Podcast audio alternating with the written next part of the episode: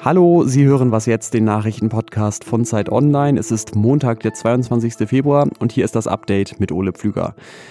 Deutschland schwankt zwischen der Angst vor der dritten Welle und Hoffnungen auf baldige Öffnungen.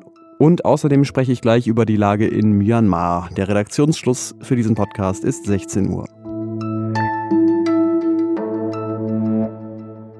Zu Beginn gehe ich noch mal ganz kurz zurück zur ersten Was jetzt Meldung dieser Woche. Das klang nämlich so bei der Kollegin Simon Gaul heute Morgen. In zehn Bundesländern beginnt heute an den Grundschulen wieder der Schulbetrieb, unter anderem in Nordrhein-Westfalen, Berlin und Schleswig-Holstein. Und das ist natürlich eine gute Nachricht für Schülerinnen und Schüler und auch für die Lehrkräfte, denn der Kontakt untereinander, der fehlte natürlich ganz gewaltig. Aber mehr Kontakt heißt eben auch mehr Ansteckungsmöglichkeiten. Und deswegen steht jetzt die große Frage im Raum, wie lassen sich Schulen sicherer gestalten? Zum einen sollen da ja massenhafte Schnelltests, regelmäßige Schnelltests ähm, Abhilfe schaffen. Ab dem 1. März wird der Bund dafür die Kosten übernehmen.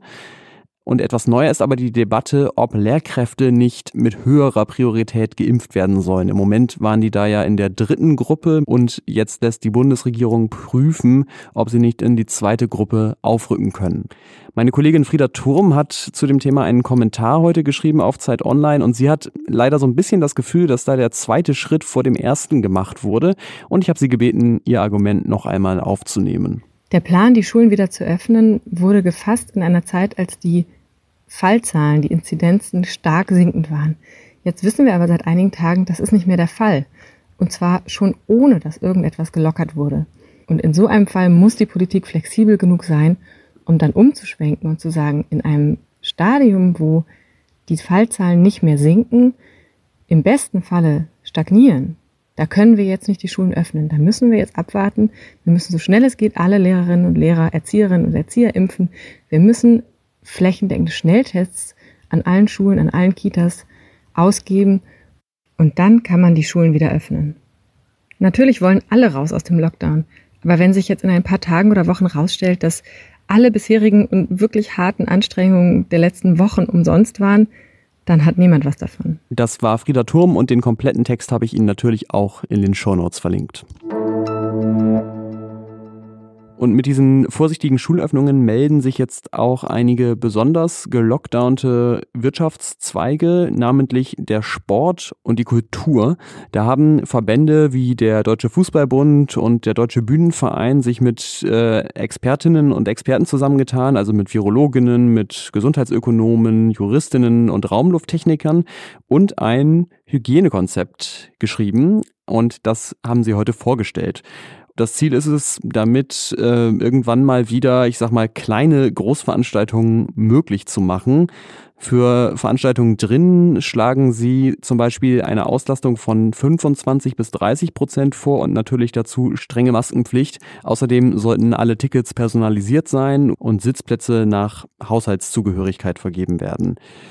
Um den Plan genauer zu verstehen, ist vielleicht auch noch wichtig, was Florian Keinzinger hier sagt. Wir wollen der Politik einen Weg zeigen äh, zum Wie. Der ist Gesundheitsökonom und eben auch einer von den Autoren. Also wie geht das zurück? Das ist das für uns, das steht im Vordergrund. Es geht uns also nur in zweiter äh, Richtung oder in zweiter Priorität um das Wann. Und übrigens hat heute auch das CDU-Präsidium über das Thema Öffnungen gesprochen und da soll Bundeskanzlerin Angela Merkel in der Runde gesagt haben, Einerseits Vorsicht bitte, aber sie hat auch angedeutet, dass in verschiedenen Bereichen wie eben auch der Kultur Pläne dafür erarbeitet werden sollen. Vor etwa drei Wochen hat sich in Myanmar ja das Militär an die Macht geputscht und immer mehr Menschen in dem Land versuchen sich jetzt dagegen zu wehren. Heute haben viele hunderttausend Menschen an einem Generalstreik teilgenommen und das Militär hat Truppen und Polizei aufmarschieren lassen und auch mit Gewalt gedroht. Am Wochenende hatte es schon auf Demonstranten schießen lassen und dabei hat es auch mindestens drei Tote gegeben. Das alles ist so beunruhigend, dass auch die EU-Außenministerinnen und Außenminister heute darüber gesprochen haben. Ihre Haltung, sie wollen erstmal versuchen, auf eine Deeskalation hinzuwirken.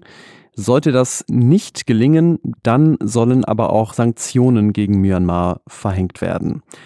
Gegen Russland haben sie übrigens Sanktionen schon auf den Weg gebracht. Es geht da um Einreise- und Vermögenssperren für Personen, die mit der Verhaftung und Verurteilung des Oppositionellen Alexei Nawalny in Zusammenhang stehen.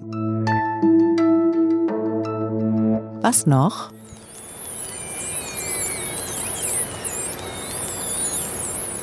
Tja, was könnte das wohl für ein Geräusch sein? Ich weiß es, ich habe es ja selbst rausgesucht, erinnert mich aber trotzdem ein bisschen an meine Fahrradkette, bevor ich sie gestern geölt habe. Ist aber was völlig anderes, nämlich der Gesang von Grindwalen. Das ist eine Art Delfine und davon liegen leider im Moment mehr als 50 auf der Landzunge Farewell Spit in Neuseeland auf dem Trockenen. 60 Helferinnen und Helfer versuchen da möglichst viele von ihnen zu retten, indem sie die Tiere feucht halten und kühl, also immer so Wasser drüber schippen. Aber mehrere sind trotzdem schon gestorben. Ja, und das ist leider auch nicht das erste Mal, dass es vorkommt, dass dort Wale stranden. Wahrscheinlich hat es irgendwas mit der Geografie zu tun. So richtig können sich Meeresforscherinnen da aber noch keinen Reim drauf machen. Und das ist auch schon das Ende von diesem Was jetzt Update. Natürlich noch nicht ganz. Je länger ich hier jetzt rede, desto weiter zögert sich das hinaus. Aber ähm, ich mache jetzt Schluss, gehe meine Stimme nochmal ölen. Danke Ihnen fürs Zuhören. Mails können Sie schicken an wasjetzt.zeit.de.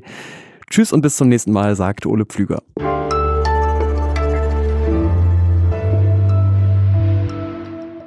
Das ist natürlich auch irgendwie Quatsch, was zu sagen und dann zu sagen, dass man es gerade gesagt hat.